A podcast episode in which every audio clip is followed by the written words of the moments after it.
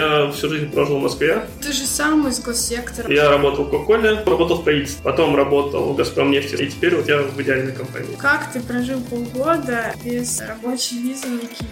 В Nexus идеально все. Всем привет, меня зовут Марина Копылович, и это подкаст «Проехали». Здесь мы обсуждаем переезд на Кипр и жизнь в эмиграции. Сегодня у нас в гостях Денис. Привет, Денис. Привет. Ты работаешь в компании Nexters, верно? Да. Nexters — это компания-разработчиков игр, которая входит в десятку крупнейших европейских мобильных разработчиков. Пятерку. Пятерку. У меня устаревшая информация. Окей. Говорят, что в игры нельзя попасть без опыта в играх. Ходят слухи, да. Да, а тебе удалось. Расскажи, как ты попал в Nexters. Ну, на самом деле, сейчас, мне кажется, игровая индустрия, особенно крупные игровые компании, они уже более открыто к этому относятся. То есть у нас не один только я без опыта в геймдеве. Важно скорее э, скиллы, ну, лично харды, софты и желание. Вот. Плюсом будет, если ты сам играешь в игры. А ты играешь в игры? Да, у нас первое интервью с моим текущим руководителем закончилось тем, что мы обсуждали колоды в Хардстоуне. Серьезно? Да, после основной части. Поэтому это приветствуется. То есть у вас там все играют в игры? Ну, почти все. Ну, если ты работаешь с играми, с метриками продуктовыми, там, с аудиторией игровой, то большим преимуществом является то, что ты понимаешь хотя бы, как это устроено, из чего это состоит. Так, а кем ты работаешь что там?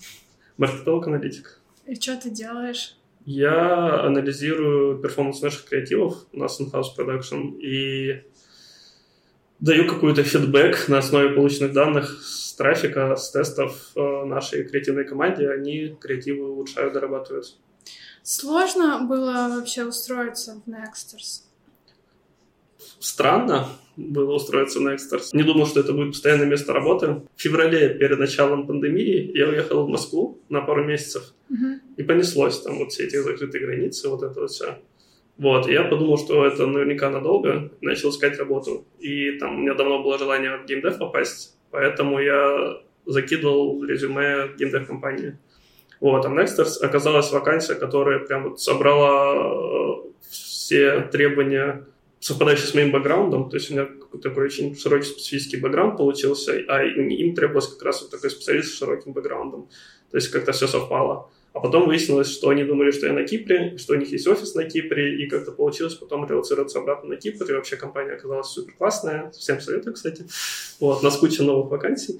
А, и э, после этого в рамках компании переехал на Кипр. Вот теперь я здесь вернулся на Кипр, уже даже не переехал. Компания Nexters, я на самом деле не, особо про них ничего не знала, потому что я далека от игр, но я посмотрела русский норм с ними, и они, конечно, очень вдохновляют, как, а, как как сказать, как, Лидеры. как начальники, да, как боссы, а насколько вот эти ценности, которые они транслируют в интервью, реально как бы чувствуют сотрудники, то есть э, Слушай, ну, я до этого вообще никогда не встречал такой корпоративной культуры. То есть это реально те ценности, которые транслируют внутрь компании. Они очень харизматичны, очень открытые и очень хорошо относятся ко всем сотрудникам.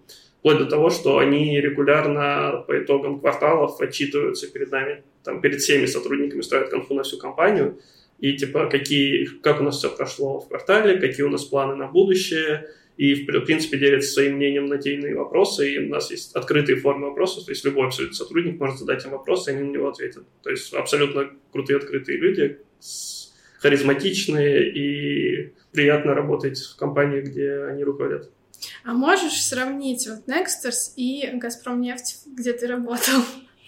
А... Чем отличается? Тяжело сравнивать, потому что нет ничего общего.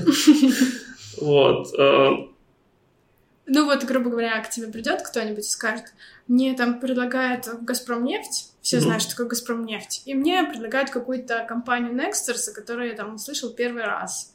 Что ты посоветуешь? Ну, Nexters, конечно, что-то думаю. Почему? Ну, потому что в Nexters идеально все. Не знаю, может, у меня так сложилось, но для меня в ней идеально все.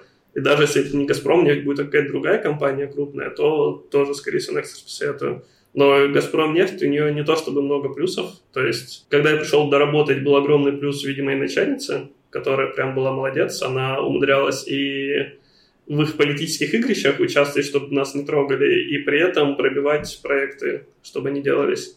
Вот, поэтому было классно работать. Но когда она ушла, там как-то пропал всякий смысл оставаться, потому что ну, плюсов особо не видел. Так, а если говорить о твоих предыдущих местах работы, Угу. на Кипре ты еще где-то работал. Да. Из «Газпром» нефти я релацировался на Кипр в Форекс-компанию. Там у нас не пошло все хорошо. Почему? Э, Ну, там на самом деле были знаки, когда я пробовался к ним, но я очень хотел уйти из «Газпром» нефти и очень хотел уехать из России. Тут, наверное, это, в принципе, ну да, в России сейчас не очень приятно, мне кажется. Вот. э, И не обратил внимания, что очень размытое описание вакансий, очень как-то общее рассказали про структуру компании, про задачи, ну, то есть какие-то такие мелочи. Тестового задания вообще не было Мгм. на аналитика. Ну, то есть какие-то нюансы, которые могли показать, что маркетинг-аналитика там не то чтобы востребована. Вот, то есть получилось так, что я полгода там вот испытательный срок проработал, не понял, зачем я там нужен, начальство тоже не смогло объяснить, зачем я им нужен, и в итоге мы прощались друг с другом. Вот. А почему, как ты вообще нашел эту вакансию, почему решил переехать на Кипр? Так, давай сначала с далекого 2010 наверное. В общем, я после бакалавриата э, уехал в Англию учиться на магистратуру. Бакалавриат, а где? А? МГУ эконом-фак в Мгм. Москве. Уехал в Англию на магистратуру Мгм. э, маркетинга. Там мы познакомились как раз с человеком русским, который в детстве, в раннем детстве переехал на Кипр, и сейчас он перевод уже, получается. Мгм. Вот. И, в принципе, мы с ним дружили. Вот. Потом я вернулся в Москву, там поработал в Кока-Коле, потом поработал в правительстве, потом переехал в Питер, поработал в Газпромнефти. После этого, когда я уже начал смотреть на другие страны, я Кипр на самом деле не особо рассматривал, потому что у меня там был чек-лист, по которому я выбирал страну, и под него лучше всего попадали Австралия, Канада. Мгм. Вот. А, Далековато. ну да, но в Европе не так много англоязычных стран. Кроме английского у меня нет сильных языков. И так, чтобы страна была еще при этом раз- развитая, чтобы там были рабочие места, чтобы там, э, ну, грубо говоря, чтобы я был там востребован. Вот такого я в Европе не увидел. Мгм. Сейчас, возможно, это частично Германия, но там тоже своя атмосфера. Ну вот. А, Ты прям так осознанно подходил. ну, само собой, в смысле. Ну, С аналитиком разговариваешь.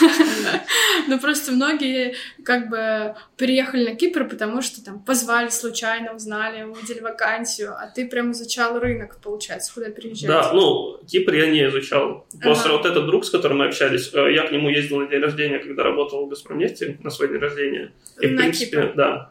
И мне тут понравилось. В принципе, там я увидел даже больше, чем ожидал. День рождения вообще прошел очень классно. И потом я подумал, что, типа, если я работаю там в «Газпромнефти», там, чтобы там раз, пару раз в год ездить на Кипр, то если я буду жить на Кипре, то будет намного выгоднее. Мгм. Вот. Э, Он как раз мне скидывал вакансии, предложил поработать на Кипре.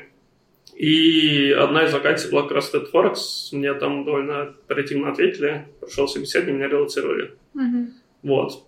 Потом мы с ними расстались. Так, подожди. Да. У тебя, получается, есть такой достаточно уникальный опыт, когда ты работаешь на Кипре в хорошей компании, где тебе все нравится, и где тебе не очень Мгм. нравится.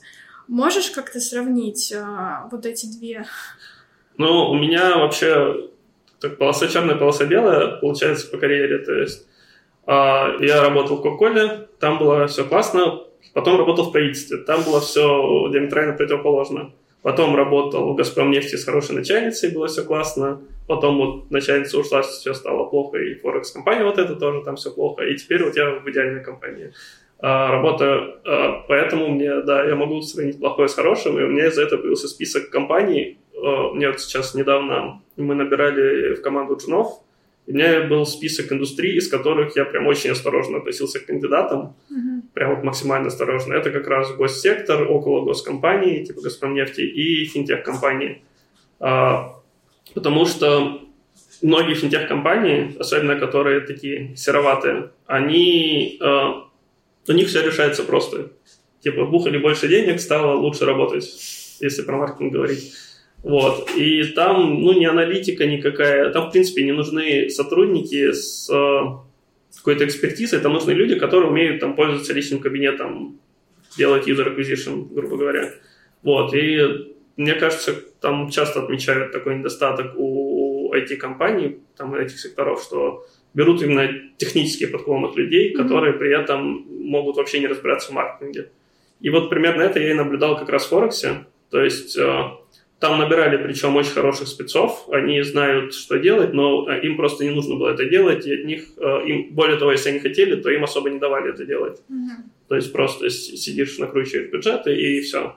Вот. Ну, ты же сам из госсектора когда-то пришел. Ну, да. То есть надо кому-то шанс давать. В администрации города я не продержался, там, ну, точнее, мне, мне не хватило какого-то ресурса внутреннего, чтобы дольше там трех месяцев проработать, а, четырех. Угу. Вот. А в Форексе вот полгода, но уже там тоже через 3-4 месяца я понимал, что это не та компания, в которой хочется работать.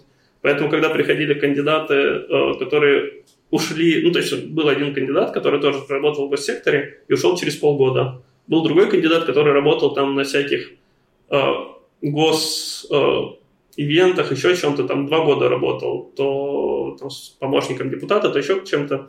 И, в принципе, у меня было однозначное решение, что второй не подходит, первый подходит. Само собой, я это, ну, я, я старался объективно оценивать на интервью, но по результатам со мной согласились и кадры, и другие, друг, другой, ну, наш проект менеджер который присутствовал, что прям небо и земля для человека. Вот, то есть, как правило, это работает. У меня вообще был вопрос из серии, стоит ли переезжать на Кипр на не очень интересную работу? В плане, стоит ли жизнь на Кипре у моря вот этого стресса, связанного с неинтересной работой? Или, или ну, лучше не стоит? Слушай, ну, мне кажется, это от человека зависит. Я работал в Кока-Коле, там было классно, интересно, но я выгорел. Не знаю даже, как тебе ответить на самом деле, потому что я на неинтересных работах долго не могу работать. Mm-hmm. Если вот даже не то, что сама работа неинтересна, если что-то меня в ней не цепляет. Ну, в принципе, то, что это было на Кипре, море тебя немного подбадривало, когда ты там работал в таких непонятках. Тут, ну, немного по-другому уже относится. То есть страна, куда ты приехал отдыхать, страна, где ты работаешь, это там две абсолютно разные страны. Ну да. То есть там, не знаю, я учился в Оксфорде, я обожаю этот город, но жить я бы там не стал, я повесился там первые пару месяцев, там очень скучно. Поэтому Кипр, когда ты работаешь, он немного по-другому смотрится, потому что ты сидишь там в офисе, через окно смотришь на море, на хорошую погоду, вот, а потом ты заканчиваешь уже темно, например, а летом тут вообще, как сейчас, адская жара, на улицу не хочется выходить. Мне классно, что можно каждые выходные поехать на море, но при этом тут э, если кто-то привык к мегаполисам, если кто-то урбанист, то ему здесь будет не очень хорошо. Ну а ты когда приехал, что подумал про Кипр? Я подумал офигенно вообще. Нравилось? Ну, потому что я всю жизнь прожил в Москве, и она прям сейчас сильно переполнена, прям mm-hmm. мне очень не, не, не нравилось там жить последние годы, там чем с каждым Новым годом все сложнее было там как-то э, жить в плане как раз вот плотности населения, каких-то там законов, ну, то есть на мой взгляд, Москву делают специально не жизнеспособной, чтобы там могли выживать только вот люди с зарплатами, там, не знаю, от 500 тысяч, грубо говоря. Mm-hmm. И в Питере было получше, и Питер, в принципе, там поприятнее город, на мой взгляд. Но все равно. То есть там вот эти постоянные дожди, они в какой-то момент, типа, плохая погода, точнее, прыгающая погода, она немного надоедает. Вот, поэтому, когда я приехал сюда, я подумал, что как бы, ну, классно, IT-сектор, то есть можно спокойно, удаленно там делать, что хочешь.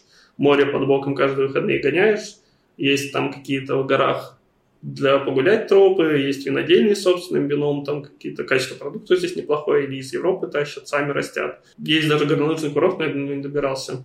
Вот, и я переезжал во время до пандемии, mm-hmm. поэтому тут были очень дешевые билеты в Европу.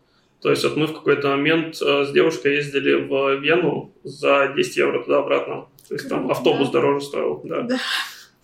А, ну, знаешь, еще говорят, что вот приезжают из Москвы, и так скучно тут. Типа, всем, кто в Москве, там, так, они привыкли к этому ритму, к этим мероприятиям, что им тут делать? Ну, вот меня этот ритм немного раздражал, и плюс еще я все-таки больше интроверт, наверное, и не урбанист. Mm-hmm. Вот, то есть меня наоборот это было плюсом. Ну, если кто-то любит вот такую 24 на 7 жизнь, не знаю, мне кажется, это сложно, сложно совмещать с работой. То есть, если ты там, не знаю, студент, офигенно фрилансишь, там, наверное, норм. Но если у тебя есть какая-то работа, которая постоянно по расписанию, то, ну, не сказал бы, что Москва это хороший город для такого. Опять-таки, если у тебя доход там не с многим количеством нулей. Угу. Окей, а ты, получается, расстался со своим работодателем, первым Форексом, и у тебя был фактически месяц, чтобы найти новую работу, либо уехать. Какие у тебя были Не совсем месяц. Я ну, стал брать проекты на фриланс. Я посмотрел другие, другие компании. Как ты говорила, в IT-сектор из реального сектора перейти сложно. Угу. Поэтому там сходу я ничего не нашел интересного. Там э, были какие-то такие полупредложения от компаний. Э, сначала компания в Пафосе, в соседнем городе была, mm-hmm. которая рассматривала долго мою кандидатуру, несколько интервью было. Потом э, Wargaming меня смотрели, но из-за того, что их отдел релацировали в Прагу, а у меня визы не было и там, возможности в ближайшие полгода ее получить тоже не было, mm-hmm. то они в итоге взяли локальную девочку. Mm-hmm. Потом перед самым уже отъездом в Москву рассматривала компания, другая геймдев, тоже мобилки делает, вот, но их, э, им как раз не понравилось то, что мало опыта. Mm-hmm. Вот. То есть ты искал, искал и что-то ничего не нашел? Ну да, какие-то такие варианты, так сказать, наклевывались, но mm-hmm. прям вот в офер ничего не переросло. Mm-hmm. Поэтому я просто брал проекты какие-то там делал. Вот. И я так около сколько? Полугода, может, чуть больше даже прожил. Как ты прожил полгода без э, рабочей визы на Кипре? Ну, у меня была провиза, у меня был Шенген, вот, и я периодически летал в другую страну, там вот в Грецию смотался тоже за какие-то копейки, потом вернулся. Вот. Но и... у тебя не было потом никаких проблем, тебе не говорили, не приходили, вас уволили, уезжайте. Нет, так, чтобы не выгоняли, нет, но типа там на таможне, э, на, таможне, на паспортном контроле спрашивали, там, а когда у вас виза кончается, ну так, типа, без каких-то намеков на то, что пора бы вам валить из этой страны. Угу. Вот. Ну и в Москву я поехал э, как раз э, обновить визу, угу. вот там на 2-3 месяца съездить заодно, там, посетить родителей, там, друзей и родственников. И из-за того, что границы закрывались, пришлось там остаться. Так, то есть ты приехал в Москву и случился... Э, да. И что ты почувствовал? Это какой-то мой большой страх приехать и не уехать потом. Ну, так себе, конечно, было. У меня был в тот момент клиент такой крупный на фрилансе. Как раз получилось вживую с ними повидаться, поработать примерно там уже в апреле я понимал, что это до конца года точно продлится. И я начал искать работу. Параллельно еще я понял, там вот из поисков работы я э, очертил примерно стак хардов, которые мне нужны, и начал там онлайн-курсы проходить дополнительно какие-то, как раз по аналитике геймдева, по там что-то подтянуть там SQL Python, там вот это вот все.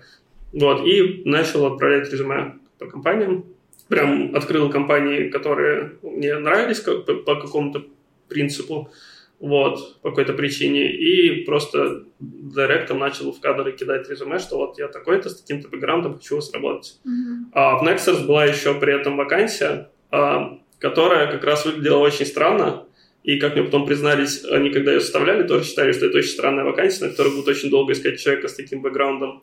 Но вот эта, эта странная вакансия именно вот в мой бэкграунд и попадала. Mm. Поэтому я подался, там хорошо прошел все этапы собеседования, сделал тестовое задание, и мне предложили офер. После этого там прошел испытательный период, еще немного поработал, и э, там мне согласились сделать релокацию на Кипр, учитывая о том, как я много о нем рассказывал. То, что компания переехала из Ларнаки сюда, в Лимассол, вот, и сотрудники в тот момент там очень, не, не очень хорошо знали город. Вот, и почти на каждой встрече им так расписывал, рассказывал, куда сходить, что поделать, что они сразу поняли, что я там жил, и потом уже как-то начальник предложил релацироваться. А когда ты вернулся на Кипр второй раз, что ты почувствовал? Обрадовался? Ну, конечно. Как домой? Ну, я говорю, мне очень нравится, что происходит в России последние там большое количество лет, поэтому э, ну, почти как домой, да. То есть пришлось, конечно, немного заново э, стартовать. Вот. Э, плюс там подушка финансовая, которую я вкладывал на релокацию, она ушла на первую релокацию. Mm-hmm. Вот. Э, но компания очень много сделала для релокации, прям помогла и квартиру найти, и с депозитами, и там со всем остальным. То есть прям в этом плане релокация прошла намного проще, чем первый раз. А первый раз тебе не помогали? Ну, там была какая-то минимальная помощь, но просто по документам скорее, чем mm-hmm. по именно по самому процессу релокации. Mm-hmm. А сейчас есть у тебя какие-то еще планы? Может, ты пересмотрел страны для иммиграции и хочешь еще куда-нибудь? Пока у меня планы работать в Nexters, mm-hmm. потому что мне это нравится. Вот, если у Nexters откроются какие-то европейские офисы, то почему нет? Можно ли на Кипре там всю жизнь жить? Ну, наверное, все-таки нет, потому что в какой-то момент понадобится инфраструктура, там, не знаю, для семьи, там еще для чего-то. Вот, но пока в данный момент меня устраивает. Что ты тут делаешь в свободное время? Ну, много всего. Во-первых, у меня тут опять-таки из компании из прошлого раза много друзей, то, поэтому мы периодически встречаемся, ходим там по кафешкам кальянным и прочим, ездим на пляжи, с девушкой каждые выходные на пляже ездим, например. Вы работаете удаленно или ты ходишь в офис каждый день? Когда он начался, они пришли на удаленку, я тогда еще не работал. Меня принимали уже на системе удаленки. Угу. За полгода в Москве я три раза был в офисе. В офисе на Кипре? Э, в московском. У них тоже в Москве. Да, офигеннейший офис. Тоже те, кто хотят Nexters, очень советую. Вот, там новый офис сделали, супер классный. Наверное, то, чего здесь...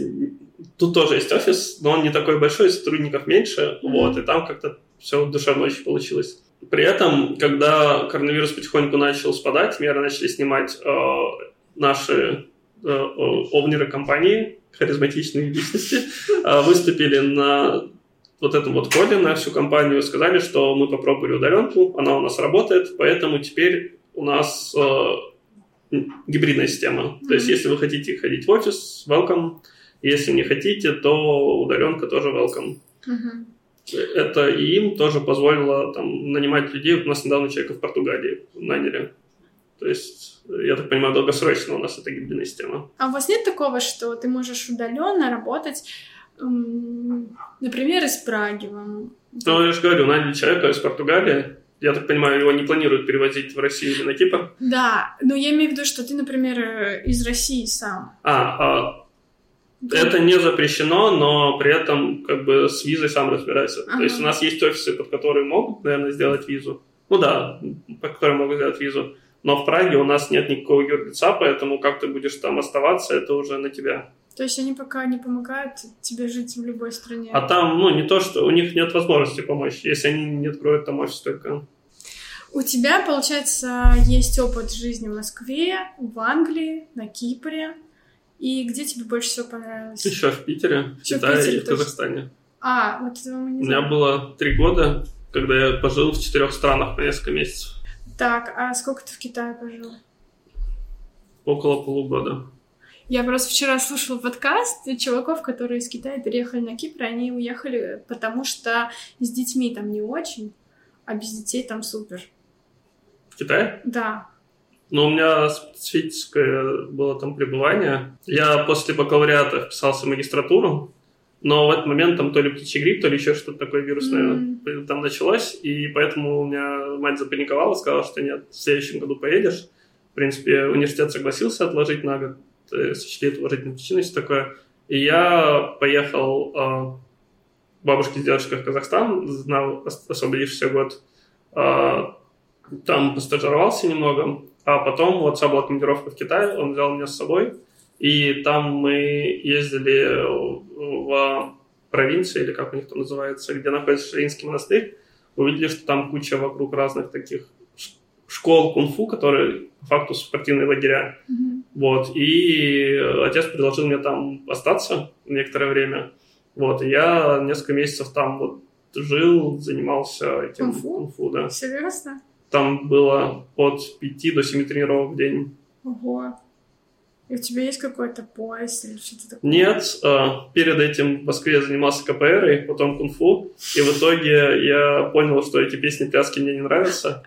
Вернулся в Москву и пошел уже на карате контактное. Угу. Вот. Так, и э, где тебе больше всего нравится, понравилось? Ну, зависит. То есть мне понравилось, например, в Питере больше, чем в Москве. Угу.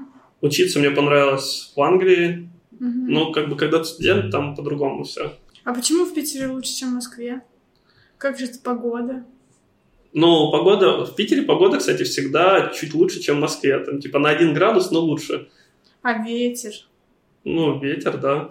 В Москве, наоборот, обратная проблема. Там она находится вниз, в низине, сверху еще вот эта вот крышка из смока от машин, заводов там и прочего, и ветра нету. И ты в итоге ну, у меня в Москве, там, когда я даже езжу вот сейчас в Москву, у меня там за 2-3 дня начинается уже насморк, и там не очень хорошо с дыхательными там чем-то.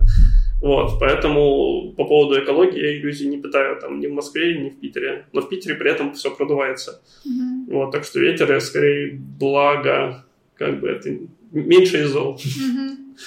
Так, а вот. а как твои родители вообще смотрят на то, что ты живешь на Кипре? Ну, я их проинформировал. Ну, а может, они хотели бы, чтобы ты был поближе, или наоборот? Я думаю, они согласны с тем, что вне России сейчас лучше, чем в России, вот.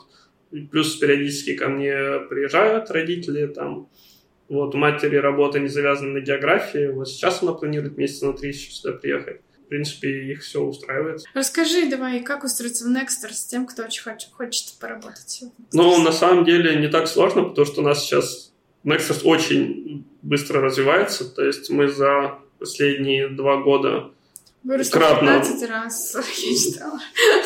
Готовилась. Да. Вот, а, поэтому вакансий очень много, просто берешь вакансию по своему профилю, смотришь, что тебе нужно, а, если чего-то не хватает, проходишь курсы. Потому что сейчас очень много курсов, причем а, курсы у нас котируются при приеме на работу, там какие-то больше, какие-то меньше, но в принципе в аналитике маркетинговой есть как минимум три человека из э, вне геймдева. Mm-hmm. Также, ну, одна из них, причем женщина из нефтянки, то есть примерно с похожим на мой бэкграундом. Там есть люди из реального сектора, и, ну, то есть Nexters открыто на это смотрят, если ты подтвердишь э, заявленные тобой э, скиллы. Как ты вообще смотришь? Много сейчас людей уходит вот в IT, в геймдев из всех этих госкорпораций. Конечно. В России экономика, конечно, растет, но растет только IT-сектор в основном. Особенно первые месяцы после начала пандемии все сектора, все индустрии, они были в сильном минусе, mm-hmm. а рос, рос только IT. Причем рос так, что компенсировал все остальные. Вот. И при этом государство не упрощает жизнь реальному сектору, скажем так, вот, то есть это способствует тому, что много людей или теряют работу, или уходят с нее, вот, и начинают искать что-то новое, а IT — это индустрия, которая сейчас растет, развивается, набирает сотрудников, предлагает хорошие условия. Что ж, спасибо тебе большое, было очень интересно. Правда. Взаимно. Подписывайтесь на мой канал, ставьте лайки. Не забывайте шарить, делиться моим подкастом, отмечать в сторис. И вот это вот все. Всем. Жмакать колокольчик. Обязательно. Да, да. А ты вот э, так хорошо э, закончил вот эти вузы.